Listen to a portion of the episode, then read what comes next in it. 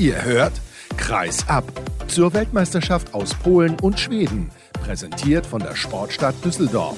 Mit einigermaßen aktuellen Stimmen und knallharten Analysen unserer Experten und mit eurem Gastgeber Sascha Staat.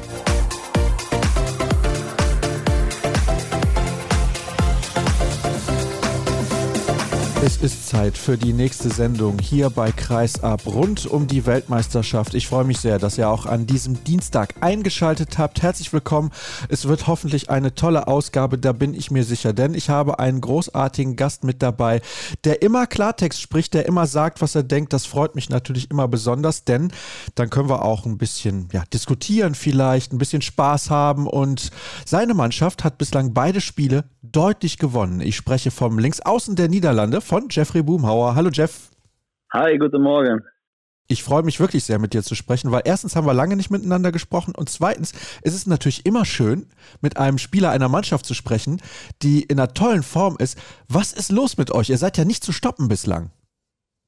Ja, wir haben uns selber sogar überrascht. Also wir wussten, dass wir natürlich eine Chance haben hier gegen Mazedonien und Argentinien.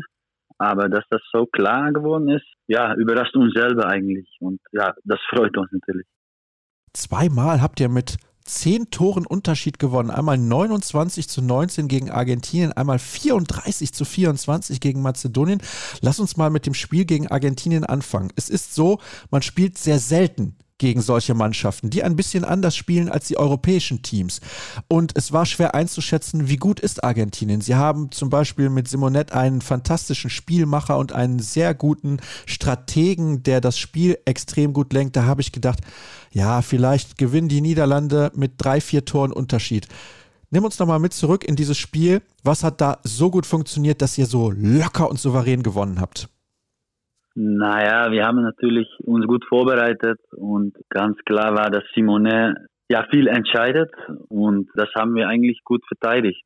Ich denke, das große Vorteil war einfach, dass wir ja alle Bock hatten und die Zuschauer mitgenommen haben und viel Energie auf das Spielfeld gebracht haben. Und das hat dann auch sehr, sehr gut geklappt. Und dann lass uns direkt springen zum nächsten Spiel gegen Mazedonien. Das ist natürlich dann auch super fürs Selbstvertrauen. Wenn man einen Gegner wie Argentinien so aus der Halle fegt, dann geht man ins nächste Spiel mit einer enorm breiten Brust. Ich nehme an, dass das bei euch auch der Fall gewesen ist. Und klar, ihr kanntet das Ergebnis von Mazedonien gegen Norwegen. Die haben mit zwölf gegen Norwegen verloren. Natürlich ist Norwegen auch ein Medaillenkandidat, okay. Aber trotzdem kann man ja damit Selbstvertrauen reingehen. Auch da lief es aber noch besser. Also ich meine, ihr habt euch ja noch mal gesteigert, weil ihr schon zur Pause noch deutlicher geführt habt. Ich nehme an, die Geschwindigkeit, weil ich konnte das Spiel leider nicht sehen, hat da den Ausschlag gegeben. Ihr seid einfach deutlich schneller als Mazedonien. Ja, die ersten 20 Minuten kam Mazedonien gut mit und die haben natürlich die halblinke Taleski und den Kreisläufer, ich weiß nicht, ob er immer noch in Stuttgart ist, Beschew oder so, keine Ahnung, wie der heißt. Piszewski? Ja, genau, der könnte uns Probleme geben, aber wir haben das eigentlich auch wieder gut vorbereitet und weggenommen. Und dann hat man gesehen, wie lange das Spiel dauert, wie mehr wir unser Vorteil hatten. Und mit unserem Tempo und eins gegen eins, ja, konnten wir locker, ah ja, locker, konnten wir gewinnen. Ja, ich finde schon, dass ihr am Ende locker gewonnen habt, wenn ihr mit zehn Toren Unterschied gegen den Gegner gewinnt. Also von daher ist das einfach nur sehr, sehr souverän und ich finde es vor allem beeindruckend, weil wenn wir mal drei, vier Jahre zurückdenken. Also lass uns doch vielleicht mal ein bisschen über die Europameisterschaft 2020 noch sprechen. Das ist gar nicht so lange her.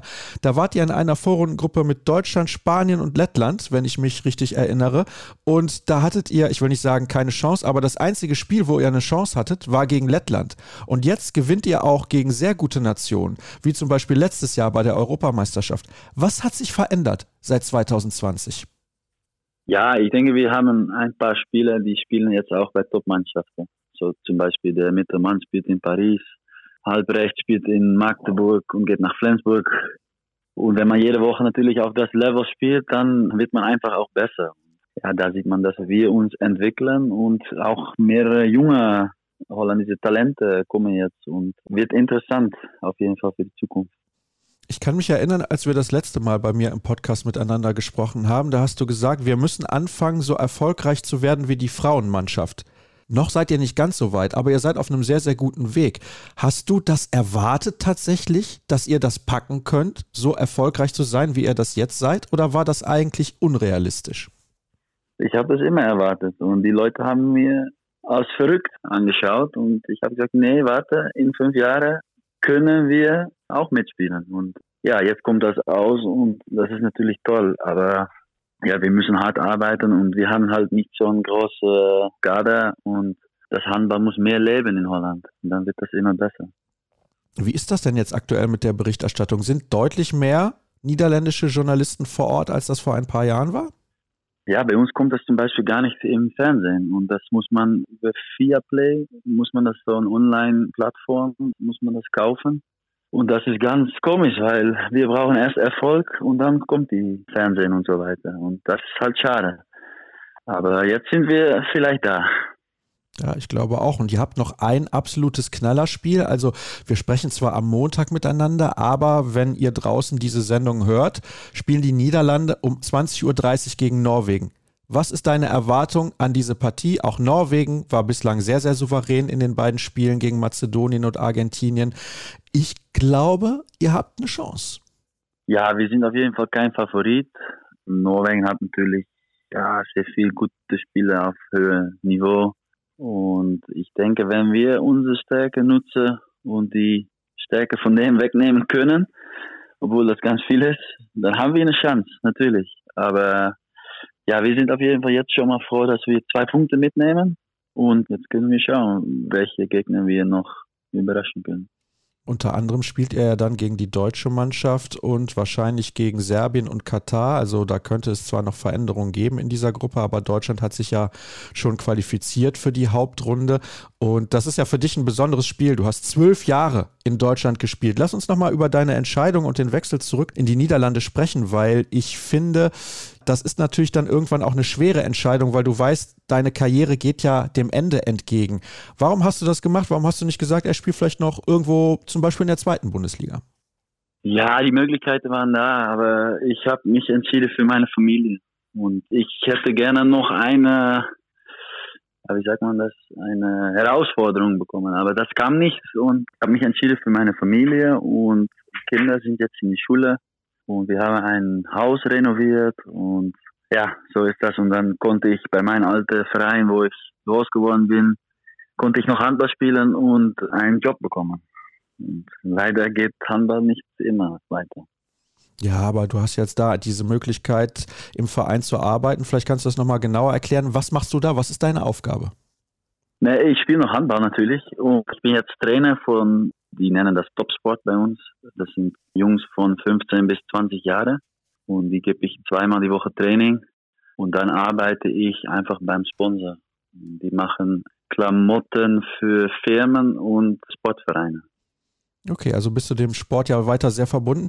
Geht es dir denn gut mit dieser Entscheidung? Weil du hast ja eben gesagt, du hättest vielleicht gerne noch eine sportliche Herausforderung gehabt und jetzt sind ein paar Monate vergangen. Du bist ein halbes Jahr wieder in deiner Heimat. Geht es dir damit gut? Bist du zufrieden mit dieser Entscheidung?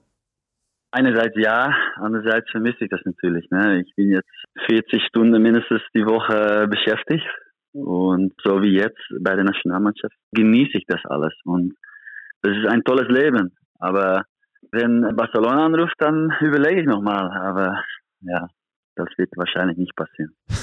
ja, nach Barcelona würde ich auch gehen, das wäre kein Problem. Da würde ich sofort die Koffer packen. Also man merkt schon, so wie du sprichst, dir fehlt das. Ja, natürlich. Natürlich fehlt das, aber es gibt auch andere Seiten von das alles. Jetzt stehe ich hier ausgeschlafen, aber überall Schmerzen und ja, das vermisse ich zum Beispiel gar nicht. Ja, du hast eben, bevor wir mit der Aufzeichnung begonnen haben, gesagt, du bist ja auch nicht mehr der Jüngste. Also das ist was ganz anderes als vor sechs, sieben, acht Jahren. Trotzdem spüre ich bei dir auch diesen Ehrgeiz. Also du möchtest jetzt nicht dieses Spiel gegen Norwegen abschenken und dann das Spiel gegen Deutschland abschenken, sondern euer Ziel ist jetzt doch das Viertelfinale. Also du kannst mir nicht erzählen, ihr wollt mal gucken, was geht. Naja, unser Ziel ist es nicht, aber wir, wir wollen vom Spiel zu Spiel gewinnen und gucken, was möglich ist. Aber ja, jetzt ist das natürlich gewachsen, das Selbstvertrauen und aber wir müssen auch realistisch bleiben. Wir sind nicht besser als Katar oder Serbien oder Deutschland. Nein, ihr seid nicht besser, aber in einem Spiel könnt ihr alle diese Mannschaften schlagen oder siehst du das anders? Ja, genau. Ein Spiel ja, aber es sind ja vier. ja, das ist richtig. Nee, klar, klar. Aber wir sind nicht Favorit. Nein, Favorit seid ihr nicht, aber ich muss ganz ehrlich sagen, wenn ich jetzt tippen müsste auf das Spiel Deutschland gegen Niederlande, wäre ich mir extrem unsicher, auf welche Mannschaft ich tippen soll, weil ihr dieses Selbstvertrauen habt und ihr im Flow seid und ihr einfach losspielt. Und ich glaube, das ist ein Riesenvorteil, weil der Druck wird bei der deutschen Mannschaft sein, genauso wie er bei Norwegen sein wird. Ja, das kann sein. Ja. Also ich merke schon, du möchtest einfach keine Ansage machen, ist in Ordnung. Dann lass uns mal ein bisschen allgemein über diese Weltmeisterschaft sprechen. Wie viel kannst du von anderen Spielen überhaupt sehen oder liegt der Fokus komplett auf eurer Mannschaft, auf dem Training, auf dem Tagesablauf? Wie ist das bei dir persönlich? Ja, gut, wir haben dann nach dem Spiel einen Tag frei quasi, aber wir trainieren dann, gucken zweimal Video. Dann kann man vielleicht vor zwei Stunden in die Stadt gehen, einen Kaffee mit meinen Eltern trinken oder sowas. Und ja, eigentlich hast du keine Zeit. Du musst einfach weiter auf das nächste Spiel sofort. Und es gibt wenig Zeit zu genießen. Aber ist ja normal. Das kann man jetzt einfach nicht. Und sonst ist man auch nicht gut genug vorbereitet, was auf dich zukommt. Also ich denke, da kommt noch genug auf euch zu und dann wird am Ende die Zeit sein, das zu genießen, wenn man dann wieder zu Hause ist.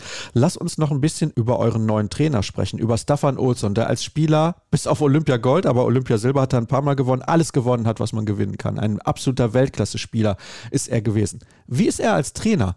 Weil ich kann mir vorstellen, wenn man als Spieler alles erreicht hat, dann ist es schwer, geduldig zu sein. Ist er geduldig als Trainer? Ja, der ist also menschlich ein sehr toller Typ, sehr viel Humor und das persönlich finde ich das immer wichtig.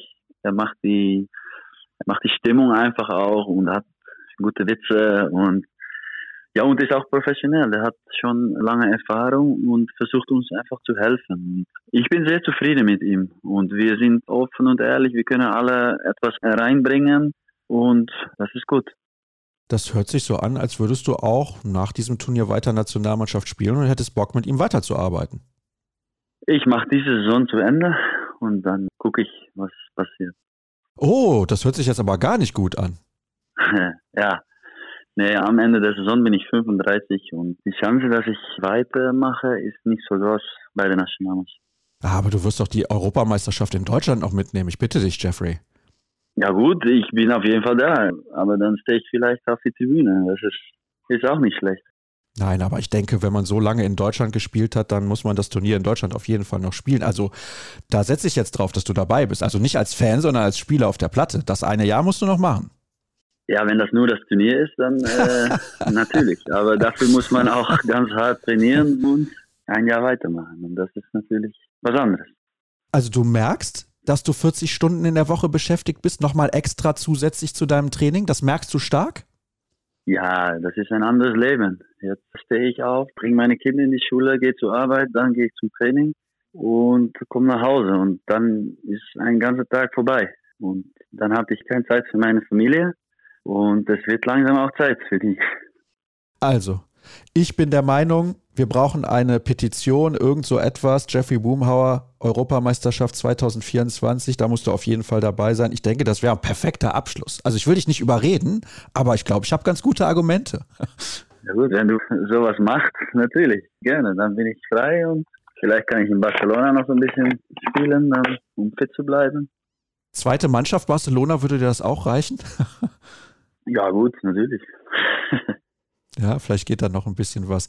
Also ich bin sehr, sehr gespannt, was du in den kommenden Monaten noch so treiben wirst und natürlich auch in der nächsten Saison. Ich habe es gerade gesagt, ich erwarte dich auf jeden Fall auf der Platte bei der Europameisterschaft 2024. Es ist noch ein bisschen was hin. Jetzt haben wir erstmal noch ein paar Spiele bei dieser Weltmeisterschaft. Niederlande, Norwegen um 20.30 Uhr, wenn ihr heute diese Sendung hört. Ein absoluter Kracher. Ich bin überzeugt, dass die Niederlande dort Norwegen nicht nur überraschen können, sondern vielleicht sogar ein bisschen mehr. Und dann geht es ja dann hinterher. Unter anderem gegen die deutsche Mannschaft, da freue ich mich schon sehr drauf auf dieses Spiel. Und ich habe es ja gerade gesagt, ich bin mir nicht sicher, dass die deutsche Mannschaft dieses Spiel für sich entscheiden wird. Ich glaube, das ist 50-50, absolut offen. Auch die Niederlande spielen tollen Handball. Jeffrey, herzlichen Dank für ein offenes und auch lustiges Gespräch. Ich hoffe, ich kann es nur nochmal sagen, dass du noch ein Jahr dranhängst und dann sehen wir uns nächstes Jahr auf jeden Fall beim Turnier in Deutschland. Und dann war es das auch mit der aktuellen Ausgabe von Kreis ab. Alle weiteren Informationen bekommt ihr auf den sozialen Kanälen, bei Twitter, bei Facebook, bei Instagram und wir sind auch bei YouTube unterwegs, auch wenn es da keine Infos gibt. Da könnt ihr die Sendung aber sehen bzw. hören. Und dann war es das für diese Ausgabe. Morgen sind wir wieder mit einer neuen am Start. Bis dann.